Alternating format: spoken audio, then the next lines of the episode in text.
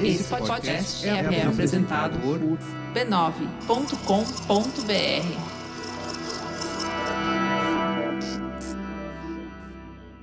Se ao terminar esse episódio você já quiser antecipar o da semana que vem, você pode. Basta assinar o primeiro contato, no valor de R$ 12,90 por mês, para você ter acesso ao conteúdo com uma semana de antecedência, além de outros materiais exclusivos. O link para assinatura está na descrição desse episódio. Uma boa noite para você e até amanhã. Boa noite. Jornal da Globo. Oferecimento Nokia 6120 Digital. O mundo todo só fala nele. Fazer uma conexão com a internet antigamente envolvia uma espécie de ritual.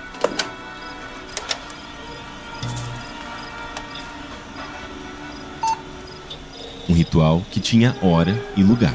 A hora costumava ser depois da meia-noite, quando uma conexão com a internet custaria o preço de um único pulso telefônico, no valor de alguns centavos.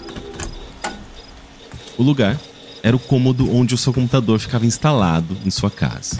Até os anos 2000, não era incomum que esse lugar fosse uma mesa ou uma escrivaninha no canto da sala, como um dispositivo de acesso para toda a família, à vista para qualquer pessoa que passasse por ali.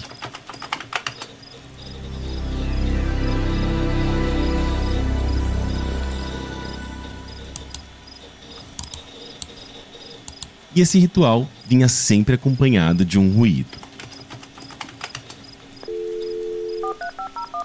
Um ruído bem característico.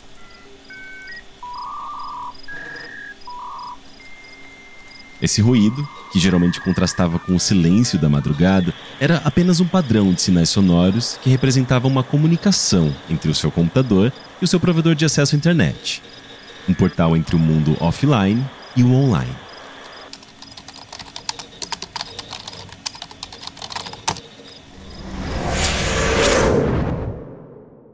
Nesse mundo pré-smartphones e redes sociais, se conectar à internet vinha muitas vezes acompanhado de um sentimento de excitação. Fosse pela expectativa por um e-mail ou uma mensagem privada de uma pessoa misteriosa que você conheceu online e que já se manifestava na sua imaginação, fosse por algum jogo, música ou filme que você acabava de encontrar em um software de compartilhamento de arquivos ou em fóruns. Acessar a internet entre 1990 e final da década de 2000 era uma experiência completamente diferente da que a gente tem hoje. Primeiro, porque hoje ninguém acessa a internet. A gente está conectado a ela o tempo todo, seja por meio dos nossos smartphones, computadores, consoles de videogame ou televisão. E segundo, porque o mundo online hoje é regido pela lógica das big techs, as grandes corporações de internet, como Google, Meta e Amazon, que, por meio dos seus algoritmos, determinam o nosso comportamento online e uma economia da atenção, alimentada por uma cultura de engajamento. Tudo isso para extrair da gente dados, commodities altamente valiosas no nosso mundo hiperconectado. Só que não é sobre essa internet que a gente vai falar nesse podcast. Pelo menos não ainda. Eu me chamo Henrique Sampaio e nessa temporada de Primeiro Contato, a gente vai olhar para a internet que existiu no Brasil antes que esse território fosse tomado por um capitalismo de vigilância. A gente vai olhar para um período em que a internet ainda era promessa de um futuro brilhante para a humanidade. Uma internet construída por pessoas em vez de algoritmos. E alimentada não por dados, mas por interações genuínas e espontâneas entre seres humanos. Uma internet que, em vez de te prender em seu feed, te isolar e te deprimir, te incentivava a fazer conexões com pessoas reais, fora do ambiente virtual. Só que essa história começa muito antes do TikTok, do Facebook, do Twitter ou do Orkut. Na verdade, ela começa quando a gente sequer tinha acesso à própria internet.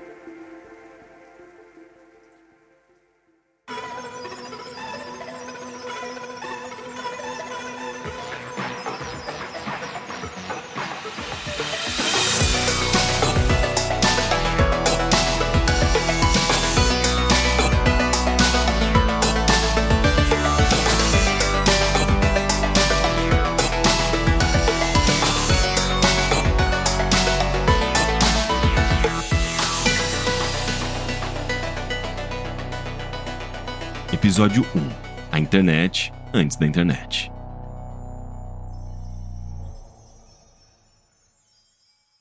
Contar o começo da história da internet no Brasil não é uma tarefa tão simples. É difícil saber por onde começar essa história. É claro que, se você procurar na própria internet, eu tenho certeza que você vai descobrir rapidinho que as universidades brasileiras começaram a se conectar com redes nos Estados Unidos em 1988, mas que a internet comercial mesmo em seu formato www, só chegaria até as nossas casas a partir de 1995. Mas se por internet a gente quer dizer comunicação por meio de computadores ligados em redes, acesso a informações e serviços online, troca de mensagens de texto, formação de comunidades e downloads de programas e jogos, a gente teve no Brasil sim uma espécie de internet muito antes da internet que a gente conhece. Talvez o nome Embratel não signifique muita coisa para você. É que atualmente a empresa de telecomunicações é totalmente focada em serviços corporativos. Após ser privatizada, Embratel acabou virando subsidiária da Claro, em janeiro de 2015. Aí, conforme o serviço de telefonia fixa foi caindo em desuso por conta da popularização dos smartphones, a Embratel, que um dia já foi sinônimo de ligações interurbanas, foi saindo da memória do brasileiro. Contudo, no passado era bem diferente. Teve um tempo em que a Embratel era conhecida por sua tecnologia de ponta no campo das telecomunicações e era considerada uma das empresas mais relevantes do país, empregando dezenas de milhares de funcionários.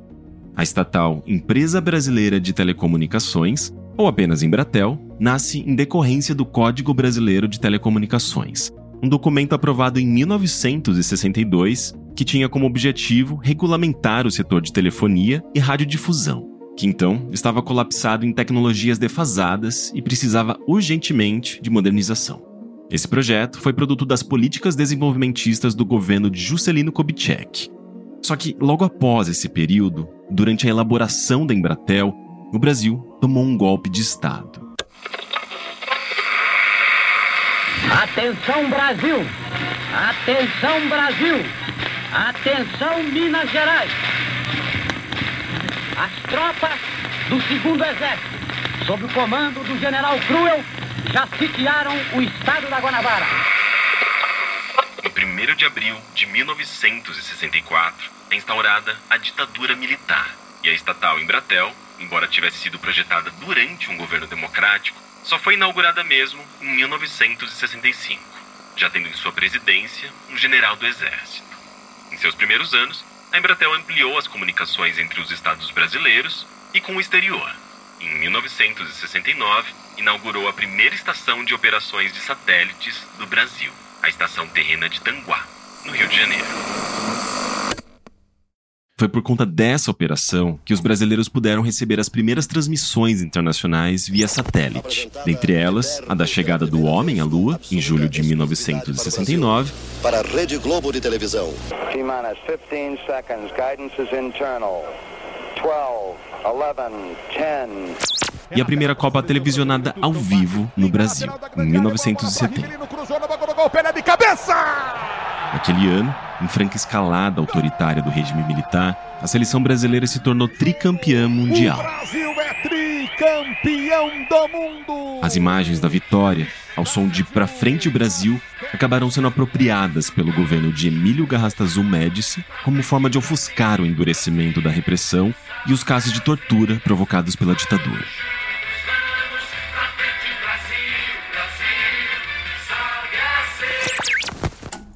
O DDD, sigla para descagem direta à distância, que estabeleceu os prefixos regionais usados até hoje para os números telefônicos brasileiros, foi inaugurado em 1972, conectando todo o Brasil por meio do telefone.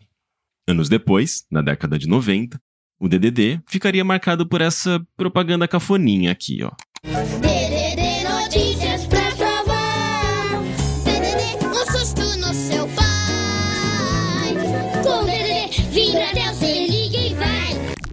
Mas no comecinho da década de 1980, uma outra tecnologia da Embratel conectou o país inteiro. Só que por meio de um outro dispositivo, que de tão moderno ainda mal era compreendido pela população: o computador.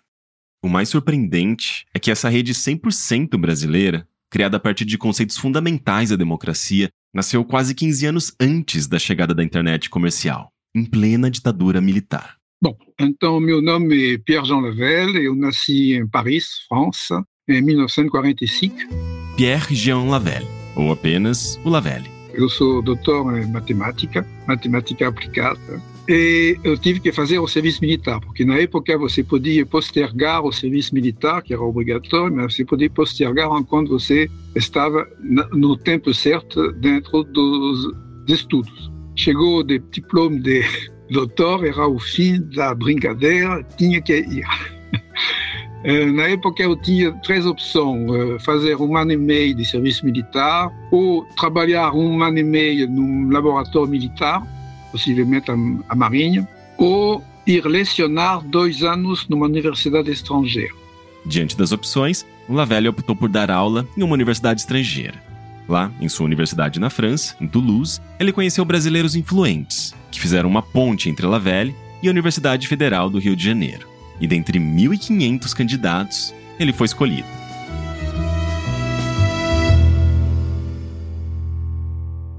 Então, é, aterrissei em novembro de 70 no Brasil.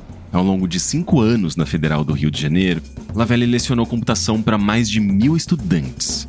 Até que, em meados da década de 70, ele recebeu um convite. Você que fala muito de sistema operacional, vem fazer um para nós. Nós, no caso, a Cobra, a primeira empresa fabricante de computadores do Brasil. Do, dobrava o salário. Bom, ok.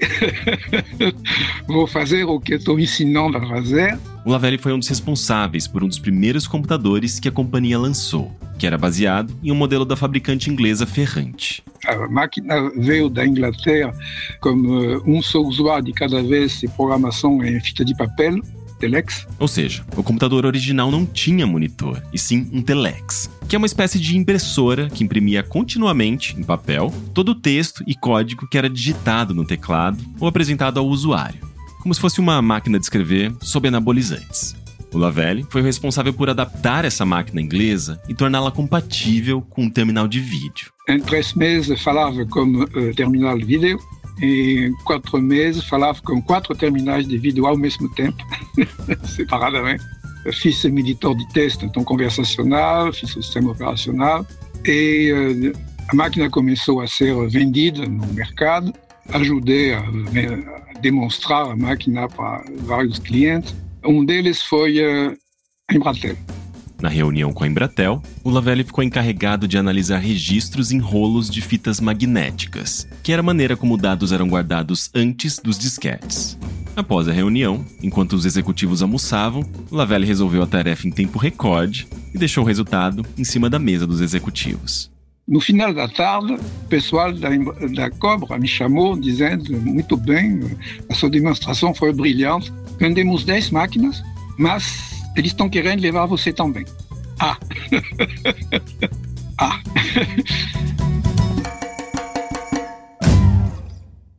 então, em 1978, Lavelle é contratado pela Embratel para dar suporte a essas 10 máquinas, que passaram a servir para registrar e transmitir as informações produzidas pelas centrais telefônicas da companhia.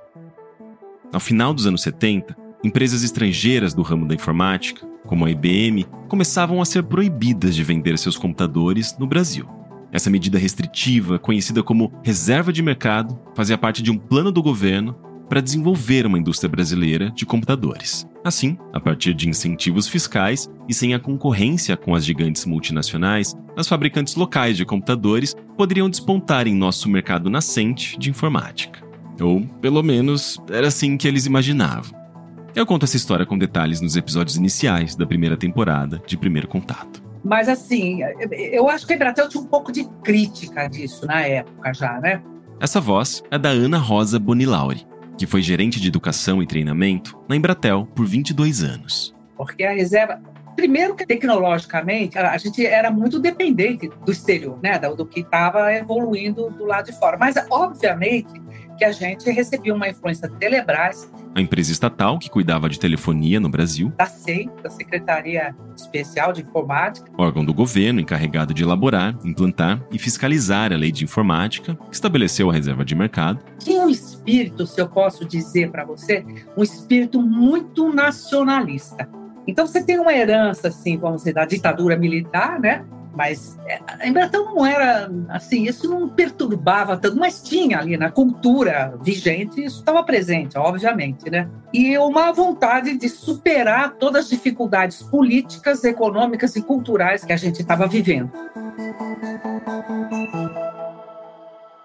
Dessa vontade de confrontar as limitações e o autoritarismo imposto pela ditadura brasileira, nasce o Projeto Ciranda. Idealizado pelo já falecido engenheiro, economista e filósofo Luiz Sérgio Coelho de Sampaio, que então ocupava a vice-presidência da Embratel, o projeto Ciranda tem como objetivo criar a primeira rede de computadores do Brasil de alcance nacional para uso público. Praticamente, a nossa primeira rede social. A sua base conceitual foi a Ágora Grega, que na Grécia Antiga eram como as praças e assembleias abertas à população. Um espaço de convívio, cidadania expressão da esfera pública. E também um símbolo da democracia ateniense. A ideia, portanto, seria construir uma comunidade virtual democrática e descentralizada, onde os participantes teriam poder de decisão através do voto, começando inicialmente em fase piloto, com os milhares de funcionários da própria Embratel espalhados pelo país. Posteriormente, a ideia era alcançar toda a população brasileira, e à medida que a comunidade fosse se consolidando, a Embratel, aos poucos, sairia de cena, no intuito de manter a soberania popular da rede. Tudo isso, vale lembrar, idealizado em 1981 pelo vice-presidente de uma empresa estatal diante de uma ditadura militar. Elaborado o conceito do ambicioso projeto Ciranda, Sampaio estabelece um corpo técnico para encabeçar sua construção, e o Lavelle foi imediatamente escalado para liderar a equipe de software. Então, eh, dentro do departamento de processamento de dados, eu fui eh, extraído do meu, da minha seção de uh, suporte à microcomputação para dizer, olha, você, lá vem uma sala grande para você, bancadas, a gente vai botar uma dezena de bolsistas se você precisa de algo, comprar alguma coisa, lá vem um telefone para você pedir. Bolsistas eram estudantes universitários que, para serem convocados pela Embratel, precisavam estar, pelo menos, no mestrado. Ok. Então, a primeira coisa que eu fui para perguntar ao Daledone que diabo negócio que você quer. O Daledone era Jorge Pedro Daledone de Barros, também falecido, e que foi um dos gestores do projeto Ciranda. Então, ele me explicou direitinho, vamos lá, entendi. Uh, eu mesmo tomei algumas decisões. Por exemplo, a máquina que ia ser era a única disponível na época, era uma cópia do TRS-80, o CP500 da Prológica. Máquina ia, ia ser esta. CP500 da Prológica. No caso, o computador que seria usado para o projeto Ciranda e cuja compra seria facilitada pela Embratel aos seus participantes começando pelos funcionários da empresa. Nós não viabilizamos as Prológica porque eles fabricavam a máquina uh, na escala de dezenas e vimos com uma encomenda de 3.500. 2.100 um pouco para os empregados. Dos quase 16 mil funcionários da companhia naquele período. E o resto para uso interno da empresa. Então, assinamos um cheque para o fornecimento de 3.500 máquinas. A Prológica foi uma das maiores e mais importantes fabricantes brasileiras de computadores pessoais, que teve seu auge em meados da década de 80, durante a reserva de mercado. E o seu computador mais popular foi justamente o CP500, por influência do próprio Lavelle e do projeto Ciranda. O senhor acha que, inclusive, isso contribuiu para a Prológica expandir e se tornar mais relevante? Não só contribuiu, viabilizou. viabilizou toda a estrutura industrial, evidentemente não era para entrega no mesmo mês, foi entrega escalonada, tem que, teve que montar fábrica, linha de montagem, de teste, etc. Mas passou de uma escala semi-artesanal de fundo de quintal a uma indústria com I maiúsculo. Isso também foi naquele momento de reserva de mercado em que existia aquela ideia de nacionalização da computação brasileira. Exatamente. Nesse projeto todo, Cirante foi tudo brasileiro, menos eu. Bom, menos eu, mas eu já tinha carta de residente, então uh, era atrás brasileiro, totalmente integrado. Uh, eu falava tão mal uh, português como agora, eu não fiz muito progresso desde então. Além de liderar o programa de treinamento em rede de dados para os estagiários que trabalhavam no projeto Ciranda, o Lavelli também se tornou o principal arquiteto de comunicação da rede e passou a fazer escolhas técnicas para montar uma infraestrutura baseada no conceito estabelecido de comunidade. Eu não gostei dessa ideia de uh, ponto central ser tão importante assim. O Daledon topou comigo dizendo nós estamos montando uma arquitetura de telecomunicação, estamos montando uma comunidade importante as pessoas comunicar diretamente um para outro, mesmo sem máquina central, sem a interferência da máquina central. Então era meio que uma comunidade descentralizada, né, de comunicação direta um com o outro. sobre todo o território brasileiro, de gente do, do Oiapoque ao Chuí, literalmente. Literalmente do Oiapoque ao Chuí, do norte ao sul do país. E quando suas escolhas saíam muito da linha convencional, a ponto de não existir um software de comunicação de transferência de pacotes de dados disponível para o computador TRS-80, que era base compatível com o CP500, ele mesmo resolveu o problema, como se fosse a coisa mais fácil do mundo. Eu escolhi, sei fazer, vou fazer. Eu montei o programa de comunicação. Simples assim. Paralelamente, a turma toda fazia programa em Basic. No caso, a turma de bolsistas que trabalhavam no projeto. BASIC era uma linguagem de programação simples, bastante popular na época entre usuários de computadores. Então, era programa de joguinho eh, para, orientado para crianças de diversas idades. Os meus filhos, eu, eu tinha três filhos, na época maior tinha 10 anos, 10, 8 e 4 anos. Eles participaram bastante porque uh, aquele joguinho em desenvolvimento eu sempre trazia uh, à noite para casa, eu testava com eles e a criança é ótima para uh, botar o dedo na ferida. Porque um adulto, quando ele vê alguma coisa diferente, ele uh, roa as unhas, pergunta, porque ele tem medo de errar, ele tem medo de perguntar. O adulto tem vergonha de não saber. Bom, é normal, ninguém nasce sabendo tudo. A criança não tem prejulgamento, né?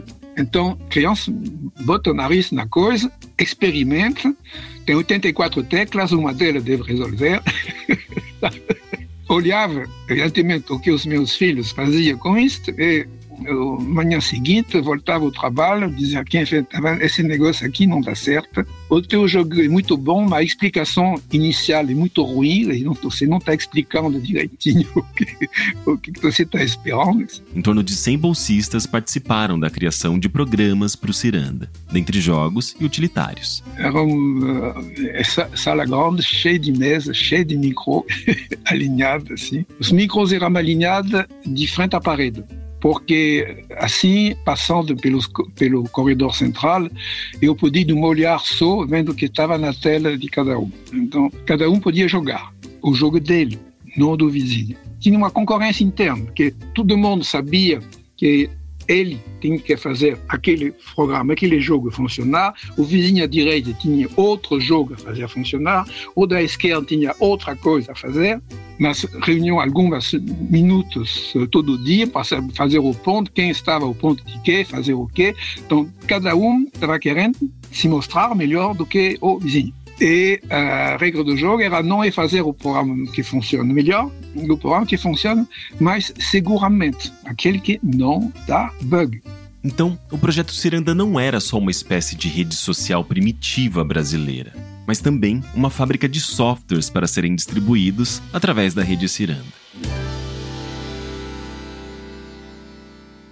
Mas nem todos os programas que foram criados para o Ciranda foram desenvolvidos pela própria Embratel. Na verdade, uma boa parte deles eram programas comerciais estrangeiros, que eram trazidos para o Brasil, manipulados e adaptados para o português, inclusive pelo próprio Lavelle. E, como era bem comum naquela época, essas modificações sequer tinham autorização dos fabricantes originais. Tem uns uh, funcionários da Embratel que trouxeram dos Estados Unidos um programa muito interessante, programa de edição de texto, programa de uh, planilha eletrônica, programa de base de dados. Uh, todos aqueles programas muito interessantes tinham um defeito em comum, o disquete que veio não era copiável. Então, uh, eu tive que assumir a postura. Eu confesso, sou pirata, eu gosto. O Lavelle, então, encontra com uma tremenda naturalidade uma maneira de burlar a proteção anticópia dos softwares estrangeiros e passa a trabalhar no código de cada um dos programas para adaptá-los para o português. O programa está tudo em inglês. Então, pega o editor direto de binário e vai onde tem mensagem em inglês e bota em mensagem em português. Se você não consegue dar em português, porque o português, na, naquele mensagem, ser inteligível, é maior do que o original em inglês, então tem que ir um pouquinho mais fundo, desmonta o programa naquela região, vê como que é, onde é que eu posso, normalmente, não, era prudente não mexer no código, mas mexer nas mensagens. Então, fazia uma mensagem ser mais curta, a outra mais comprida. Então, o espaço para uma mensagem ser mais curta, outra mais longa, para poder caber. Às vezes, a tradução em português podia ser mais curta do que o original em inglês. Então, equilibrável assim. Com esse trabalho de formiguinha, Lavelle e sua equipe traduziram e adaptaram uma série de programas de produtividade estrangeiros para o português. E não só isso ainda alteraram o nome original de cada um deles para contemplar a marca Ciranda. A gente lançou o programa Circalc, Ciranda Calc, da planilha.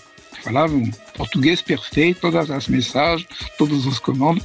É, teve também o Cirtest, que é o editor de teste, e uh, a gente chamou Cirdado, alguma coisa, Cirarc, de arquivos de base de dados. E tudo em bom português. Todos esses programas e jogos em português eram pensados para distribuição pública na rede do Ciranda, para que as pessoas baixassem e compartilhassem sem qualquer restrição. Foram mais de 50 programas, incluindo vários jogos como o Papão, um clone de Pac-Man, ou Aranha Marciana, uma espécie de mistura entre Breakout e Space Invaders. Lavelle era tão partidário à pirataria que ele chegou a escrever um artigo para a revista Microsistemas, em fevereiro de 1986, em que ele defende a cópia de software, uma vez que, diferentemente de um roubo, o original é preservado e ninguém sai perdendo nada com ela. E ainda ensina diferentes técnicas para quem quisesse se aventurar pelo hackeamento de programas. Mas... no caso, eu poderia baixar esse programa lá do Ciranda no meu computador e copiar num disquete para um amigo meu e esse programa ser disseminado. À vontade, sem limite. O editor de teste também. Tinha o Cirtest que fazia editor de teste sem problema.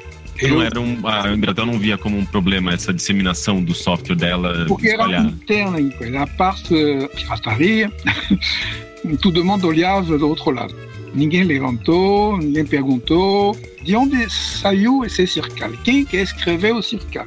Ninguém me perguntou, porque todo mundo sabia a resposta e sabia que não era para perguntar.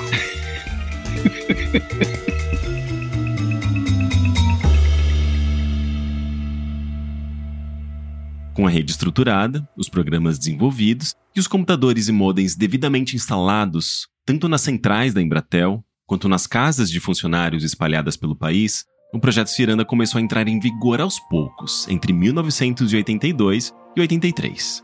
Em torno de 2.100 funcionários, em 104 cidades do Brasil, começaram a interagir em rede, com acesso, inclusive, a e-mail, formando a primeira comunidade mediada por computadores do Brasil. E mesmo as casas dos funcionários equipadas com CP500 conectado ao Ciranda muitas vezes se tornavam pequenos centros comunitários para não funcionários da Embratel, atraindo vizinhos do prédio ou do bairro. E as pessoas elas usavam mais o projeto Ciranda para quê? Para comunicação, para jogos, buscar informações? Comunicação, Uh, a gente tinha montado umas telas interessantes. A primeira tela de geral, onde começou o sistema a funcionar, tecnicamente, diz, bom, o que, que a gente vai botar lá, lá dentro? Então, a minha primeira ideia foi: eu tenho em casa uma lista de receitas de batidas. Sim, exatamente o que você pensou: batidas alcoólicas. Então, vou botar a lista de receitas, né? Eu me lembro porque a última dela era Fênix que é Fênix, você renasce, recomeça tudo de novo. Então, tem toda a lista de receitas, batido, faz, faz, é a última Fênix. Então, é possível que a lista de batidas alcoólicas do Lavelle tenha sido um dos primeiros conteúdos digitais criados e publicados em uma rede de acesso público no Brasil. E quais outros serviços tinham? Que tipo de informação que as pessoas tinham acesso? O Zeridon fez contato com algumas empresas de informação de saúde. Eu soube que alguns médicos usaram para fazer acesso à informação de um banco de informação sobre saúde. Uma reportagem do jornal O Globo, de 1985, quando o serviço começou a se expandir para a população em geral, Diz até que o usuário poderia obter pelo Ciranda informações sobre doenças, como causas, sintomas e indicações de tratamento. Exatamente como a gente faz hoje com o Google, na maioria das vezes para o nosso próprio arrependimento, quando a gente descobre que quase tudo pode ser sinal de câncer. Aliás, o próprio coordenador do projeto Ciranda, nessa reportagem de 85, brinca dizendo que não quer estimular a hipocondria entre os brasileiros.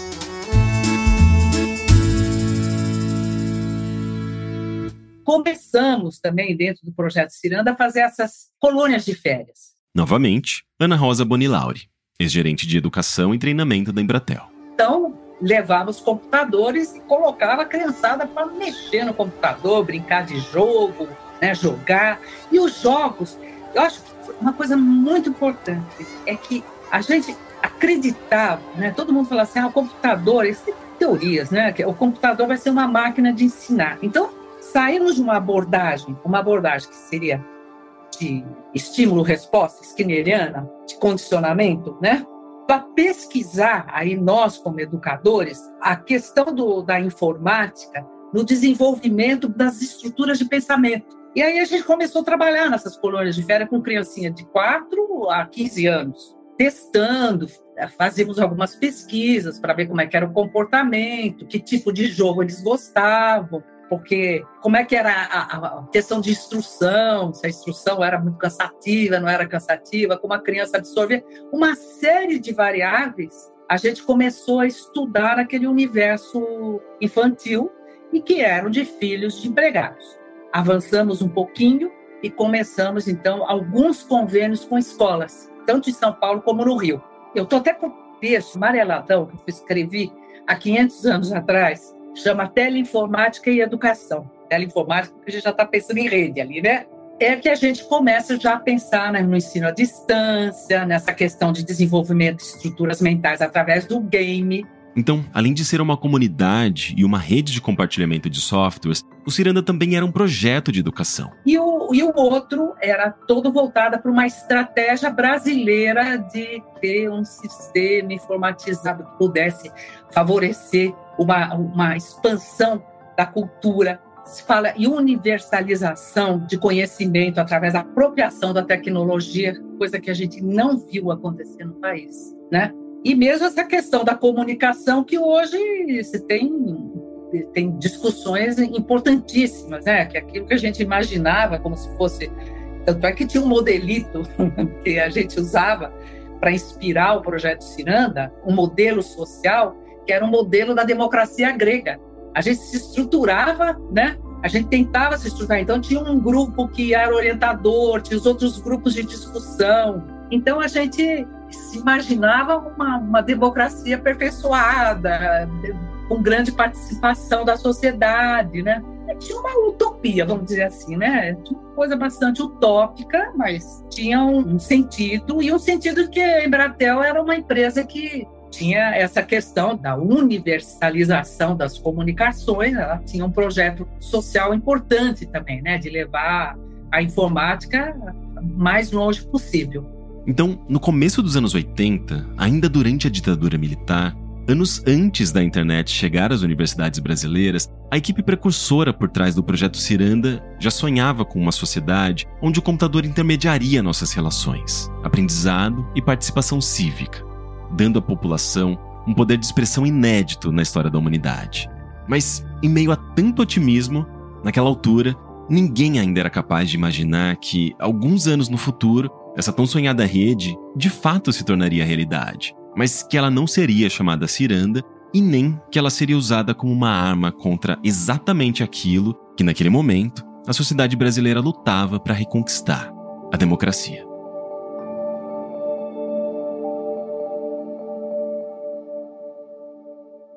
Mas tem outra coisa que os patrões, executivos e acionistas da Embratel foram incapazes de prever.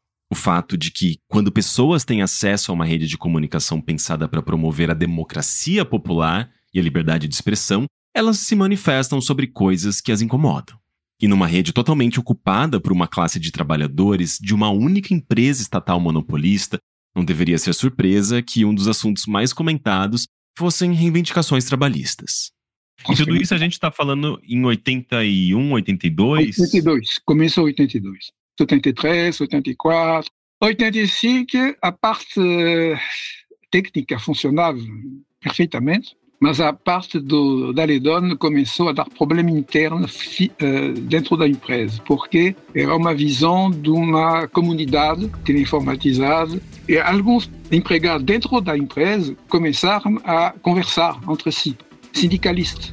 A, a gerência de alto nível descobriu que a gente tinha construído uma arma para o serviço dos sindicalistas. Então veio a ordem de sim, bom, para a brincadeira por aí, não, não uh, acabou, agora esse ano é a última turma de bolsista do PTRD e a infraestrutura toda vai ser revertida para Cirandão. O Cirandão foi uma versão expandida do Ciranda, voltada à população geral, e não mais exclusivamente aos funcionários da Embratel. Então, chamar uma outra pessoa para cuidar do cirandão, etc. E até eu me dizer que você quer continuar ou não, já fiz o que eu podia, construí o foguete, está voando, uh, posso partir para outro.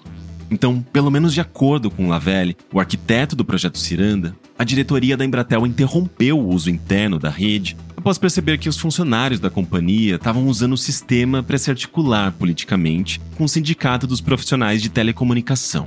Ou seja, a diretoria da Embratel interromperia o acesso de trabalhadores a uma rede pensada para ser democrática, justamente porque eles estavam colocando em prática a democracia. E aqui vale um contexto. Na primeira metade da década de 80, havia uma grande tensão nas diretorias das empresas estatais, em razão das conquistas dos movimentos sindicais, fortalecidos pelo nascimento do Partido dos Trabalhadores, o PT, e da CUT, a Central Única dos Trabalhadores. Desde a grande greve do ABC de São Paulo em 1979, liderado por Luiz Inácio Lula da Silva, então presidente do Sindicato dos Metalúrgicos, greves de grandes proporções vinham se alastrando pelo país. Então, quando a diretoria da Embratel vê que um dos seus projetos pode se voltar contra ela mesma na mão dos trabalhadores sindicalizados, ela dá cabo às operações. Pelo menos é o que o Lavelle conta. Eu procurei em jornais e revistas da época, mas eu não achei nada que pudesse confirmar essas informações, ou me trazer mais detalhes. Ana Rosa Bonilauri, contudo, confirma. A Embratel sempre foi muito politizada, né? Essa parte de sindical, tinha uma participação, é, tinha lá a Associação dos Engenheiros da Embratel, né? Então, o pessoal era o próprio engenheiro que estava lá dentro, estava lá fora, né? mobilizando. É uma boa lembrança essa, realmente. Mas então isso de fato aconteceu, né? A empresa, eu acho que os, os líderes é estavam de não olho. Não sei se isso foi tão determinante, mas aconteceu e era de se esperar né, que fosse apropriado por outros grupos. De, era um grande grupo de interesse. Né?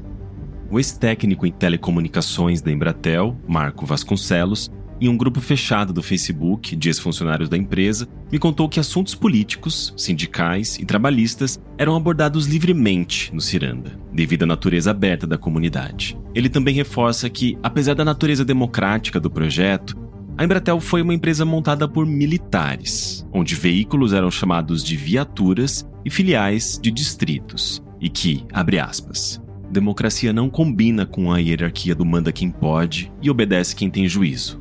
Fecha aspas. E qual, qual era a categoria dos sindicatos que começou a utilizar ali para se organizar? Sim, o sindicato, o sindicato de, tinha sindicato de telecomunicação, o pessoal evidentemente digamos, eh, politicamente, você já entendeu, eles bobearam no sentido de alardar que eles estavam usando aquilo. Se eles tivessem ficado mais quietinho, o projeto teria continuado algum tempo ainda. Mas mesmo que por algum momento o Ciranda tivesse sido interrompido internamente, motivando a saída do Lavelle do projeto, a Embratel deu continuidade à rede que deixou de ser exclusiva para funcionários e passou a ser aberta a toda a população que tivesse acesso a um computador equipado com um modem, como um serviço pago. E a partir de 1985, nessa nova fase, o Ciranda passou a ser chamado de Cirandão, com uma promessa de expansão, atualizações constantes e integração com uma maior oferta de serviços, inclusive bancários e financeiros. Dois anos depois, em junho de 87, a assinatura mensal do uso do Cirandão custava 198 cruzados, que, em valores atualizados, seria algo em torno de 69 reais. O problema é que, além dos computadores ainda não serem muito populares naquele momento, a Embratel não conseguiu manter a promessa de atualizações constantes de conteúdo para justificar o acesso da população. Tanto que, nesse período de 87, o Cirandão tinha pouco mais de 2 mil assinantes em todo o Brasil, um número extremamente reduzido. Para piorar, apenas 604 usuários tinham acessado o serviço no mês de maio de 87, menos de 30% do total de assinantes. Sem fazer uma divulgação ampla do serviço, e talvez até percebendo que sua rede não se tornaria massificada como havia planejado originalmente, a Embratel encerra o Cirandão poucos meses depois, transformando-o silenciosamente em um programa de correio eletrônico para empresas. Mas até o final da sua vida, o Cirandão ainda cumpriu um pouco da sua promessa original de ser um espaço democrático. Após a queda do regime militar em 1985, um dos serviços mais acessados do Cirandão pela população foi uma página mantida pela Fundação Pró Memória, que acompanhava a Assembleia Nacional Constituinte de 1987, informando sobre os avanços da nova Constituição brasileira. E os cirandeiros, como eram conhecidos usuários da rede, podiam participar democraticamente de sua elaboração, opinando sobre os pontos mais polêmicos e dando sugestões, exatamente como vislumbrado pelo seu idealizador, Luiz Sérgio Coelho de Sampaio, seis anos antes.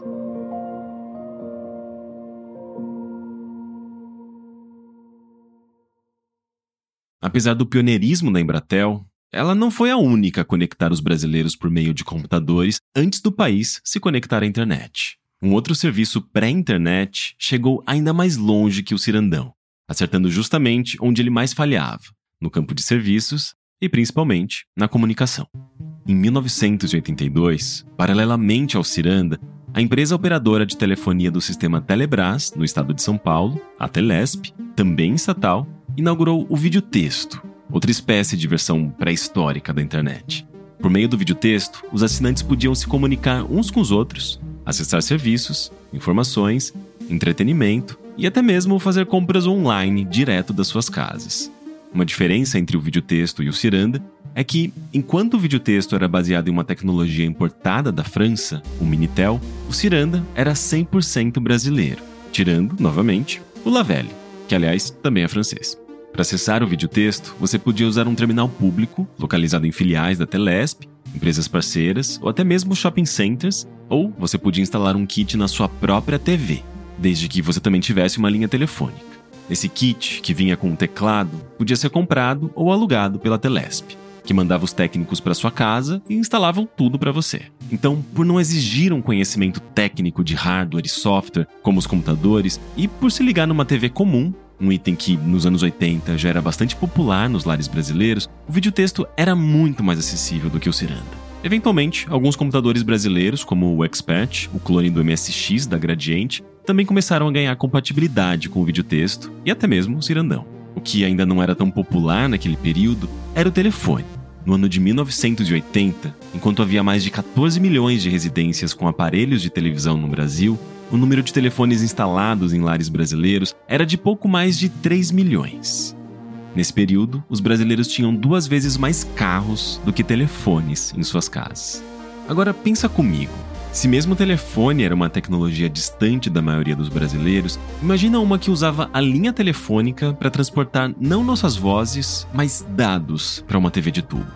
Você pega a televisão, sim, o que, que eu faço? E você pega esse modem, junta tudo, vira videotexto. Meu, era, era insano tentar falar o que, que era videotexto. Esse é o publicitário, jornalista e professor Rodolfo Titadino, também conhecido como Peninha. Eu sou italiano, nascido em Alexandria, no Egito, e empacotado para o Brasil aos seis meses de idade.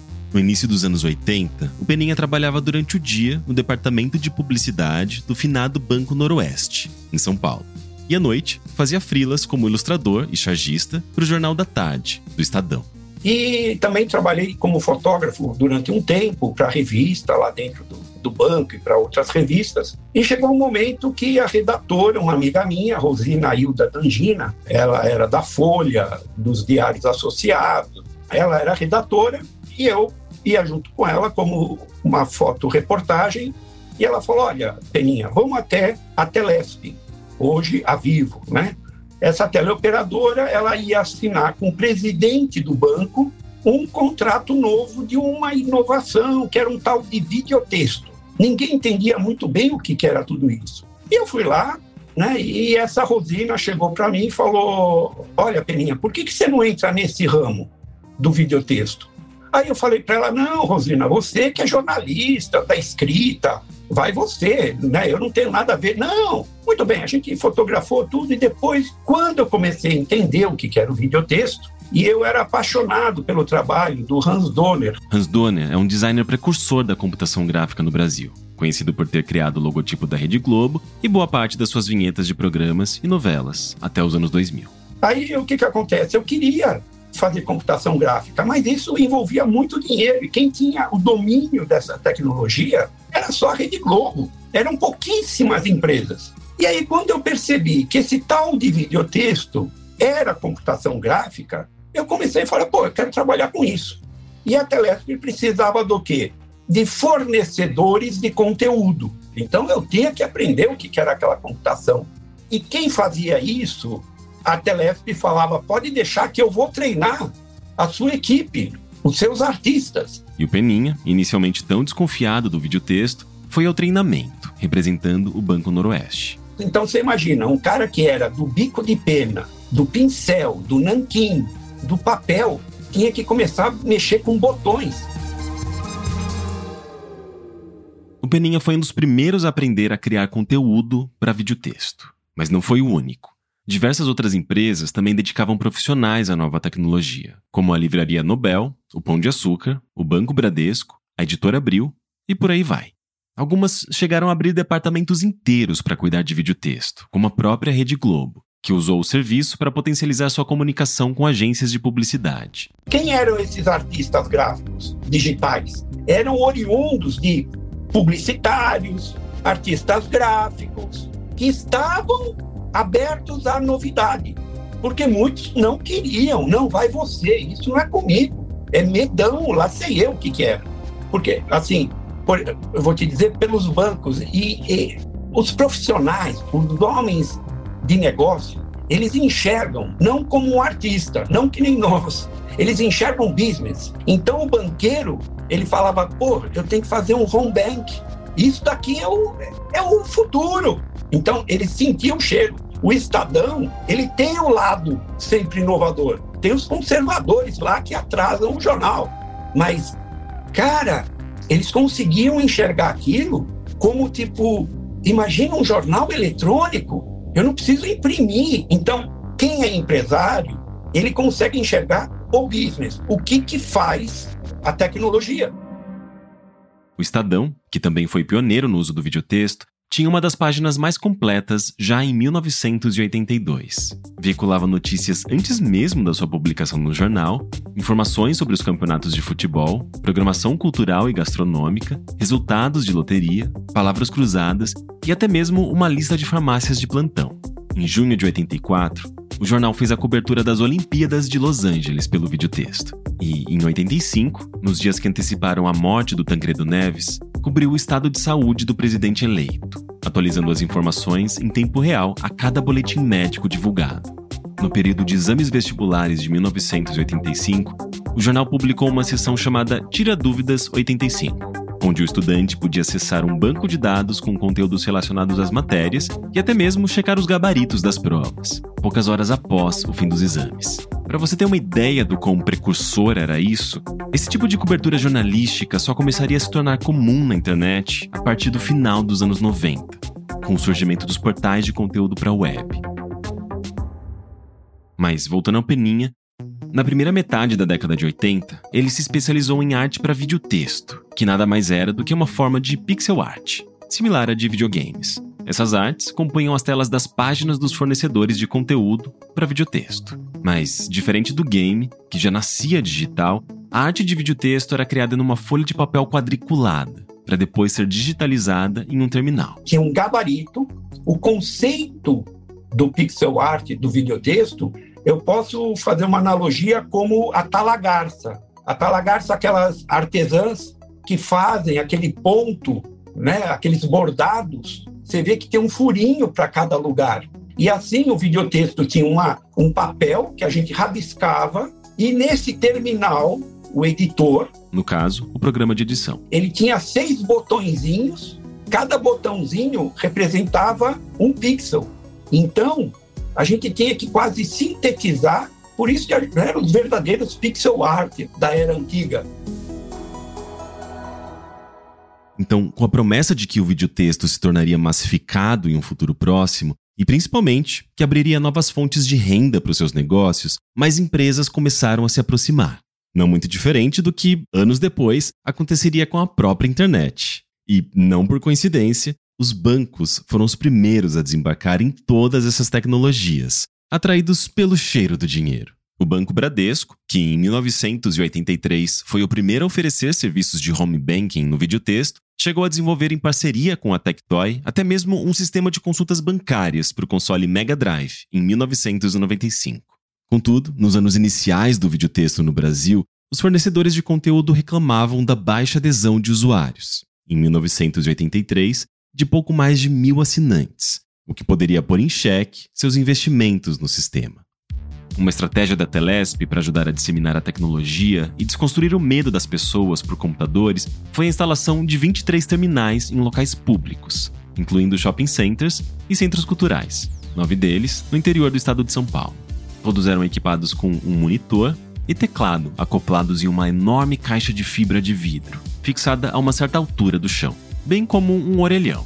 Inclusive, a inspiração nos telefones públicos era tão grande que ele foi chamado de olhão mas quem realmente fazia uso dos terminais públicos eram adolescentes e crianças, que, como disse o Lavelle, ao contrário dos adultos, não tinham medo de errar ao usar um computador. Os jovens se aglomeravam curiosos em torno dos olhões, enquanto disputavam pelo seu uso, principalmente quando descobriam como acessar os mais de 50 jogos, quizzes e histórias interativas que o videotexto oferecia. Tanto é que, por essa razão, muitos adultos e idosos achavam constrangedor usar os olhões em público tanto por medo ou aversão à nova tecnologia, quanto por, possivelmente, um preconceito de classe, típico de uma sociedade desigual como a paulistana, dado que muitas vezes as crianças que eram vistas brincando nos terminais públicos eram pobres. Um consultor da própria Telesp, certa vez, chegou a dizer que os olhões eram fliperama de pobres e que atraíam office boys desocupados. Mas apesar dos adultos terem um certo receio ou desconfiança dos computadores, isso não significava que eles não eram curiosos, como esse caso aqui exemplifica. Uma vez, o pessoal lá no Mackenzie, eu tinha um professor, amigo meu, falou: Você não quer dar uma aula, falar sobre isso, né? Isso, no caso, o videotexto. Falei: Pô, mas eu trabalho no banco, porque era lá próximo. Não, dá uma escapadinha. Eu falei: Ok. Quantas pessoas? Ah, umas 40, 50. Aí quando eu fui lá procurar o lugar para mostrar o que, que era o videotexto, porra, os caras lotaram o auditório com quase 600 pessoas, lá sei quantas, tá, aquilo. E eu falei, cara, eu vim aqui só para uma aulinha. Em 1983, Peninha, já bastante engajado, teve uma ideia para ajudar a disseminar e desmistificar a tecnologia do videotexto ao grande público paulistano. Foi quando o Ricardo Seva gerente de projeto do videotexto na Telesp. Começou a me incentivar, né? O que você vai fazer? Aí veio uma ideia, como, como eu fiz muita exposição como chargista, cartunista, uh, tinha um mentor lá, uh, era da época de uh, Nicoliello, Ziraldo, Milor Fernandes, eu era um garotão no meio desse povo, fui um privilegiado, mas muito bem. Eu, fazendo várias exposições, eu tive a ideia de juntar alguns artistas e eu queria fazer uma exposição no MASP, no Museu de Arte de São Paulo. Eu fiz o contato com o pessoal lá, que era do Pietro Maria Bardi. Que foi diretor do MASP por mais de 45 anos e marido da arquiteta Lina Bobardi, que projetou o próprio museu, ambos já falecidos. Tive o privilégio né, também de conhecer ele e apresentei, falei, ó, oh, tem uma nova coisa de grafismo. Para explicar sempre era um caos.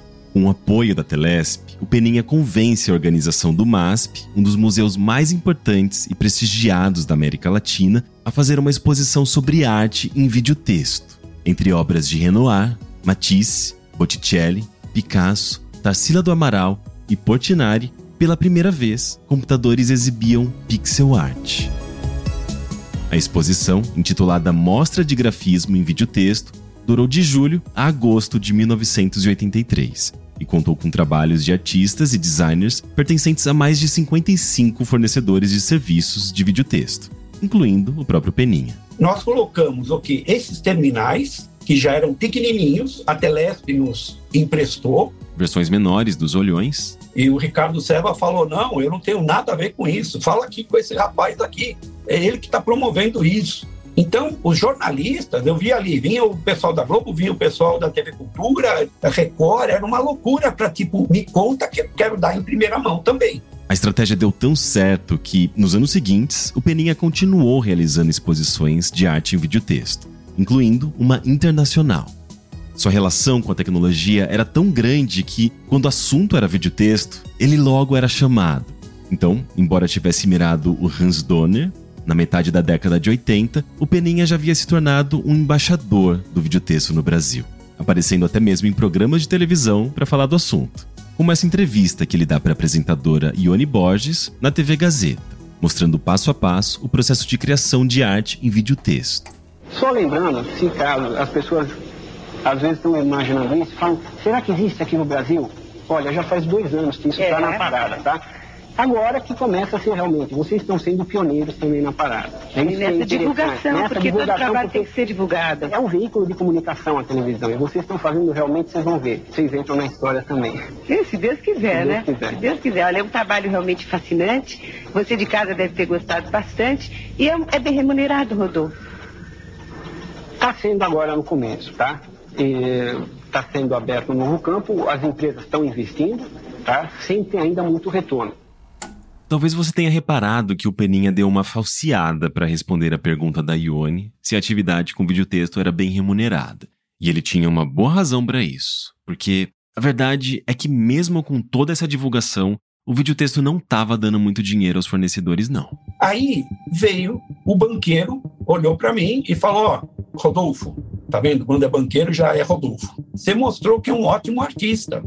Agora faz isso dar dinheiro. Como é que é? Pois é. Então, embora naquele momento a operação de videotexto no Brasil estivesse se expandindo para diferentes estados, tivesse aproximadamente 32 mil assinantes e empregasse em torno de 600 pessoas em mais de 90 empresas diferentes, a verdade é que ainda não havia um grande retorno financeiro àqueles que investiam na tecnologia. Uma reportagem da Folha de São Paulo, de maio de 1986, estimava que apenas seis dessas 90 empresas conseguiam lucro com videotexto e dizia que o sistema havia caído em um círculo vicioso. Usuários não usavam o sistema pela falta de serviços realmente importantes, as empresas não investiam em serviços importantes pela falta de retorno publicitário, e a publicidade não se valia do sistema pela falta de usuários. Nessa segunda metade dos anos 80, enquanto o cirandão da Embratel afundava, o Peninha, amando do seu superior, deixa sua veia artística de lado para assumir uma mentalidade mais mercadológica pensando em projetos para o videotexto que pudessem trazer ao banco, ao qual ele trabalhava, um retorno financeiro compatível com seu investimento.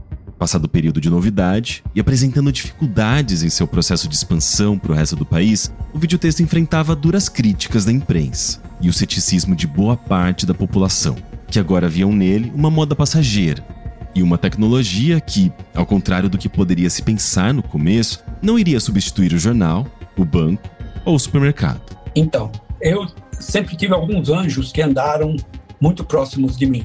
E um dos anjos foi a minha mãe, né? a dona Virgínia Ferrara Citadino, maior vendedora de Avon que você pode imaginar. E ela escutava à noite o radinho de pilha dela. E ela chegava para mim e falava: Filho, o pessoal está falando que está aparecendo um tal de internet.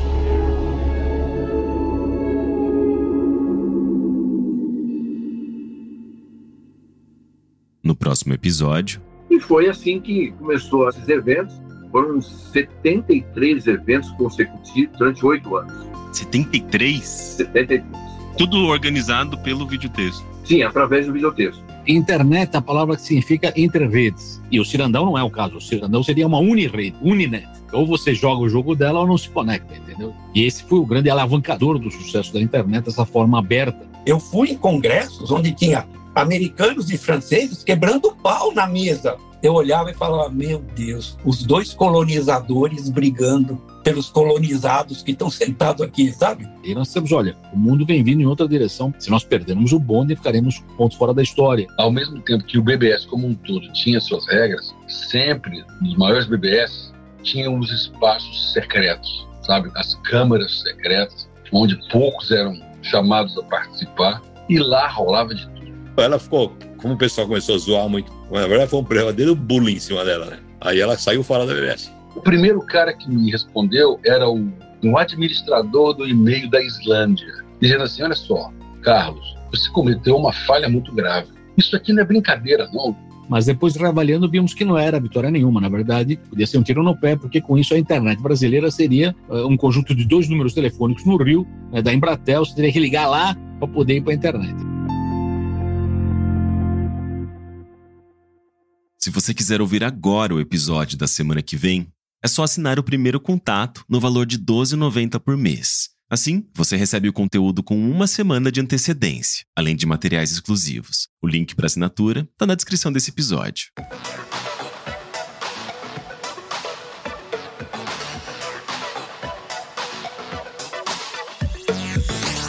Primeiro Contato é uma produção minha, Henrique Sampaio, em parceria com o B9, Caso você tenha curtido esse episódio, eu posso te pedir para você entrar no seu tocador de podcast e dar cinco estrelas. Outra forma de me ajudar a fazer com que o primeiro contato chegue a mais gente é compartilhando o link do episódio. Eu sou Henrique Sampaio, idealizador, produtor, roteirista e apresentador do Primeiro Contato. A edição de áudio é do Gabriel Pimentel. O B9 tem direção executiva de Carlos Merigo e direção criativa de Alexandre Potashev. A comercialização e o atendimento são de Camila Maza e Thelma Zenaro. A trilha sonora original é de Casemiro Azevedo, músicas adicionais de Epidemic Sound. Esse episódio conta com materiais da TV Globo e TV Gazeta. A identidade visual dessa temporada é do Gabriel Castilho Mendes, e as artes de capa são do Leonardo Calça. Essa temporada do Primeiro Contato foi financiada coletivamente por centenas de pessoas, mas algumas delas eu preciso agradecer publicamente. São elas Juan Lopes, Mariana Mafra, Lucas de Prado Polo, Heitor Moraes e Guilherme Sagas. Eu só tenho a agradecer pela generosidade e apoio de vocês. Muito obrigado. Você pode falar conosco através do e-mail primeirocontato@b9.com.br e seguir nossas redes sociais no arroba brains9 e arroba Sampaio, tanto no Twitter quanto no Instagram. Na descrição desse episódio, você também encontra o link para o grupo do Primeiro Contato no Discord. É isso. Semana que vem tem mais. Até lá!